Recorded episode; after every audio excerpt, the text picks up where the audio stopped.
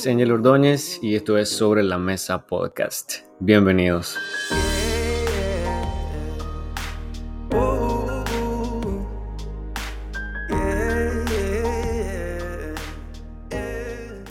¿Sabían ustedes que la isla de Patmos era una colonia penal? Eh, según la historia, los romanos utilizaban esta isla de Patmos, que está situada eh, casi enfrente de la costa de Asia Menor, era como una colonia penal, lo que significa es que era como una cárcel que utilizaban eh, y utilizaban toda la isla para mandar a todos los exiliados, para mandar a todos los delincuentes. Y esta es la isla donde Pablo eh, es desterrado, exiliado por un emperador romano. Bienvenidos, estamos en el segundo episodio de esa nueva temporada. Estamos hablando sobre Apocalipsis y vamos a ver una segunda parte acerca de datos súper interesantes que continuamos encontrando en este libro de Apocalipsis. Entonces, bienvenidos, pónganse cómodos y vamos a ver eh, lo que continúa sobre lo que habíamos quedado en el episodio anterior. Eh, vamos a ver la tercera división. Recordemos que en la división anterior nosotros vimos más o menos lo que las primeras dos partes. Las primeras dos partes son las cosas que Juan había visto y esto lo encontramos en el capítulo 1. Eh, también miramos las cosas que son, que esto está eh, conformado con los mensajes a la iglesia, que está en el capítulo 2 y en el capítulo 3. Y ahorita vamos a ver las cosas que han de ser, en otras palabras, las cosas futuras, que eso lo vamos a encontrar en el capítulo 4 hasta el final del libro, que sería el capítulo 22. Entonces, desde el capítulo 4 hasta el capítulo 22, hay tres cosas que se explican que van a suceder o que van a ocurrir y que el apóstol eh, lo explicó en unas cartas que él ya había escrito, eh, bueno, hablando del apóstol Pablo, había escrito sobre estos temas y lo vamos a encontrar en la primera epístola de Tesalonicenses y en la segunda epístola de Tesalonicenses. Estas tres cosas están explicadas ahí también, pero también las encontramos en este libro de Apocalipsis. La primera es el arrebatamiento de la iglesia. Y si ustedes se fijan, eh, luego del capítulo 3, ¿verdad? Que todavía están mensajes para la iglesia. En el capítulo 4 ya cambia por completo y la Biblia, o ese versículo 1, el Señor le dice a Juan, eh, sube, te quiero enseñar lo que va a suceder. Bueno, de hecho podemos eh, leer ese, esa parte del verso. dice el capítulo 4, 4 perdón, el verso 1. Dice, después de esto miré y he aquí una puerta abierta en el cielo y la primera voz que oí, como de trompeta, hablando conmigo, dijo, sube acá y yo te mostraré las cosas que sucederán después de estas. Entonces aquí comienza esta nueva etapa que son las cosas que han de ser. Entonces, ahí comienza con el arrebatamiento de la iglesia. Eh, esto está explicado en el capítulo 4 y capítulo 5 el arrebatamiento. Eh, la segunda cosa que va a suceder es la gran tribulación. La gran tribulación. Y la tercera cosa que va a suceder y está explicada también es la venida de Cristo en juicio. Cada una de estas está eh, explicada en esta sección desde el capítulo 4 hasta el capítulo 22. Eh, Entonces, ¿qué hacen los moradores del cielo? Aquí hay una explicación muy interesante. Si nos vamos al versículo 9 hasta el versículo 11, vemos, bueno, lo vamos a leer para que luego miremos algunos detalles interesantes. Dice, y siempre que aquellos seres vivientes dan gloria y honra y acción de gracias al que está sentado en el trono, al que vive por los siglos de los siglos, los 24 ancianos se postran delante del que está sentado en el trono y adoran al que vive por los siglos de los siglos y echan sus coronas delante del trono, diciendo, Señor, digno eres de recibir la gloria y la honra y el poder, porque tú creaste todas las cosas y por tu voluntad existen y fueron creadas. Aquí vemos qué es lo que están haciendo todos los moradores en el cielo. Aquí hay muchas eh, teorías de qué es lo que nosotros como cristianos luego del arrebatamiento vamos a estar haciendo. Pero sí una cosa es segura, nosotros vamos a estar adorando al Señor. No sabemos, bueno, hay algunos que dicen que solo vamos a pasar cantando, hay otros dicen que solo eh, vamos a pasar contemplando al Señor. Hay muchísimas cosas, eh, haríamos otro episodio, otra temporada hablando sobre eso. Pero una cosa que sí es segura es que 100% estaremos en adoración al Señor. Eh, me llama la atención esa frase que dice, dan gloria y honra y acción de gracia. Hay tres cosas que, que menciona ahí, dar gloria, honra y acción de gracia. Si lo estudiamos muy bien, son tres cosas súper diferentes. Y luego continúa, dice, al que está sentado en el trono. Eh, luego menciona eh, que los 24 ancianos se postran. Esto tiene que ver mucho con la adoración también. Y luego lo vuelve a mencionar delante del que está sentado en el trono. Y un poco más adelante está la frase y adoran al que vive por los siglos. Y bueno, y dice, y echan sus coronas. Eh, todos estos aspectos solo tienen que ver con una cosa, algo que se llama adoración. Entonces, sí una respuesta segura de lo que vamos a estar haciendo en el cielo y de lo que están haciendo los moradores en el cielo, es eso. Están en adoración perpetua, continua, eterna, sin descanso. Me gusta muchísimo la última frase porque también es una frase que eh, el apóstol Pablo la utiliza en algunas de sus cartas. Dice, porque tú creaste todas las cosas y por tu voluntad existen y fueron creadas. Entonces, eh, aquí, ¿verdad? Nosotros podemos ver y podemos responder esa pregunta, ¿qué, vamos a estar haciendo? ¿Qué están haciendo los moradores en el cielo? Eh, están haciendo una adoración eterna, una adoración eh, completa, continua, sin pausas, sin distracciones. Me encanta esa parte. entonces, esa es la primera cosa que explica en estos capítulos. Otra de las cosas que explica, que es la segunda, es la gran tribulación. Entonces aquí vemos esto segundo que va a suceder en estas cosas futuras. Esto lo podemos ver desde los capítulos 6 hasta el capítulo 18 y aquí vemos que se describe un periodo eh, muy malo, muy feo, donde nosotros podemos ver que hay plagas, sufrimientos, y algunos han tenido la oportunidad de leerlo, eh, van a venir sobre la tierra inmediatamente después del arrebatamiento de la iglesia. Inicia ese periodo de tribulación.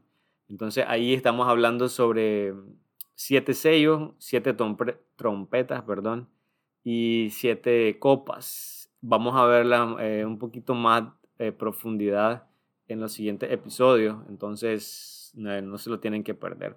Entonces aquí vemos estos siete sellos, estos siete trompetas, estas siete copas. Estas son distintas plagas, distintos juicios que se van a derramar sobre el mundo eh, algunos lo llaman el mundo rebelde porque son los que no quisieron aceptar al Señor durante el periodo de la iglesia, que este va a ser el periodo de la gran tribulación y la iglesia no va a estar aquí. Entonces, aquí, ¿verdad? Al dato importante, eh, hay siete sellos, pero el séptimo sello eh, es el inicio de las trompetas y la séptima trompeta es el inicio de las copas. Eso lo vamos a ver un poco más adelante. y vamos a ver que todo esto tiene lugar durante los últimos tres años y medio de la tribulación. La tribulación dura siete años y los primeros tres años y medio, la primera parte de la tribulación, es un momento un poquito relajado, por decirlo así. Se están acomodando algunas cosas porque los siguientes 3.5 años son de catástrofe para la humanidad. Entonces, en Apocalipsis 13, de hecho, vemos que hay algo que eh, surge eh, durante este periodo también y es un líder malvado. Creo que la mayoría hemos escuchado sobre él. Eh, en esta porción se le llama la bestia. Ya en este periodo de tribulación surge este hombre poderoso, político, bueno, es un hombre de guerra, de hecho, también. Y alguien que es un líder y también es conocido como el anticristo, también es conocido como la bestia. Entonces aquí vamos a tener toda esta información también, vamos a ver un poquito más profundo en los siguientes episodios porque vamos a ir en los diferentes eventos un poquito más profundizado. Entonces eso es. La tercera cosa eh, que va a suceder es la venida de Cristo en juicio. Aquí nosotros eh, vamos a poder ver un poco acerca de esta avenida que es súper interesante. De hecho, hay muchos que, confunden el rapto o la segunda avenida. Hay muchísimas cosas ahí interesantes que, a veces creemos. Pero bueno, esta es eh, la venida de Cristo en juicio. Este no es el rapto, es la segunda venida de Cristo. En Apocalipsis 19 me llama muchísimo la atención que el escritor le da un nombre a Jesús, le da un nombre a Jesús cuando Él viene en juicio y es uno, un título que ya lo hemos escuchado en, uno de los evangelios y es el verbo de Dios. Eh, es el mismo nombre que utiliza el mismo Juan en el evangelio, porque el mismo Juan que escribe el evangelio es el mismo Juan que está escribiendo Apocalipsis en esta isla y sin embargo le da el mismo título, pero también en el 19-16 le da otro título, que ese título es Rey de Reyes y Señor de señores. Ambos nombres enfatizan que Jesús es Dios. Me encanta esa parte. Eh, una parte para poder entenderlo bien lo tenemos que leer en Juan, pero con Apocalipsis lo podremos confirmar y reafirmar que Jesús es Rey de Reyes y Señor de Señores. Él va a venir eh, en una forma increíble. Bueno, lo vamos a mirar.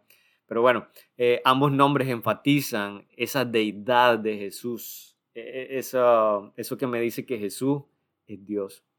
Entonces, en ese capítulo 19, este, ahí podemos encontrar dos frases que, que nos dicen, bueno, de hecho hay más, que nos dicen que Jesús viene en juicio. Entonces, desde el verso 11 al 16 de este capítulo 19, vemos, encontramos, perdón, algunas ah, frases que hablan sobre esto. Uno de ellos, bueno, dice el verso 11, entonces vi el cielo abierto y aquí un caballo blanco. Y él y el que se lo montaba se llamaba fiel, verdadero y con justicia juzga, juzga y pelea. El verso 12 dice, y sus ojos eran como llama de fuego. Aquí Jesucristo viene con juicio. Aquí Jesucristo viene con, como un juez. Eh, y bueno, si nos saltamos hasta el, el verso 15, dice, y de su boca sale una espada aguda para herir con ella a las naciones, y él las regirá con vara de hierro, y él pisa el lagar del vino, del furor y de la ira del Dios Todopoderoso. Y en sus vestiduras, verso 16, y en sus vestiduras y en su muslo tiene escrito este nombre, Rey de Reyes y Señor de Señores. Me encanta eh, cómo viene. Ahorita tenemos a un Jesús abogado, eh, a un Jesús que intercede por nosotros. Pero ya en esta segunda venida vemos a un Jesús que viene en juicio para todas las personas que, que no han querido, que, que, no desearon seguirle y que buscaron caminos más fáciles. Eh, ¿Cuál es la imprudencia de, esta bestia que les mencionaba hace unos minutos y sus seguidores? El 19-19. Eh, increíble, pero así es. La imprudencia que estos tipos quieren es pelear contra Cristo y su ejército. ¿Quién contra Dios? ¿Quién puede pelear? ¿Quién se puede parar para retar? Eh, como lo dijo David, ¿quién se cree este filisteo para retar a los escuadrones del Dios viviente? Me encanta esa parte porque es lo que eh, intenta por lo menos hacer la bestia o el anticristo y todos sus seguidores, el 19-19 eh, lo leemos, dice, y vi a la bestia y a los reyes de la tierra y a su ejército. Otra vez porque este hombre tiene un poder político y es un líder. Eso sin dudarlo, va a ser alguien que, que, te va a seducir para seguirlo. Dice el verso, eh, y vi a la bestia y a los reyes de la tierra y a su ejército reunidos para guerrear contra el que montaba el caballo y contra su ejército. Eh, Aquí es como, bueno, aquí en Nicaragua decimos una pelea de coto, una pelea de mancos. Eh, obviamente sabemos quién va a ganar. Entonces aquí es súper interesante que aún sabiendo todo el poder que él tiene, estos van a querer, eh, usa la palabra apocalipsis, guerrear contra él. Ok, en esta pelea, ¿quiénes son los primeros en ser derrotados? Ahí mismo lo podemos mirar y dice el verso 20 y 21 del capítulo 19, y la bestia fue apresada y con ella el falso profeta, perdón, que había hecho delante de ella las señales con las cuales había engañado a los que recibieron la marca de la bestia y habían adorado su imagen. Estas dos fueron lanzados vivos dentro de un lago de fuego que arde con azufre y los demás fueron muertos con la espada que salía de la boca del que montaba el caballo y todas las aves se saciaron de las carnes de ellos. Entonces, ¿quiénes son los primeros en ser derrotados? La bestia y ese falso profeta. La bestia y ese falso profeta. Entonces, con esto nosotros podemos tener esta segunda parte ya de este libro y ya vemos más o menos todo el panorama de lo que se nos viene en cada uno eh, de los capítulos que vamos a estar viendo, qué temas vamos a estar eh, profundizando un poco. Entonces, dicho esto, Apocalipsis explica tres cosas. Número uno, el arrebatamiento de la iglesia. Número dos, la gran tribulación. Número tres, la venida de Cristo en juicio. Y todo esto lo vamos a encontrar desde el capítulo 4 hasta el capítulo 22. Así que esto ha sido todo por ahorita. Entonces, el tiempo de leer, tiempo de revisar nuestras notas. Ojalá que tenían su libreta por ahí para que podamos tener un aprendizaje más completo y podamos disfrutar de este tiempo, de estudiar, perdón, la palabra de Dios. Muchas gracias y nos vemos en la próxima.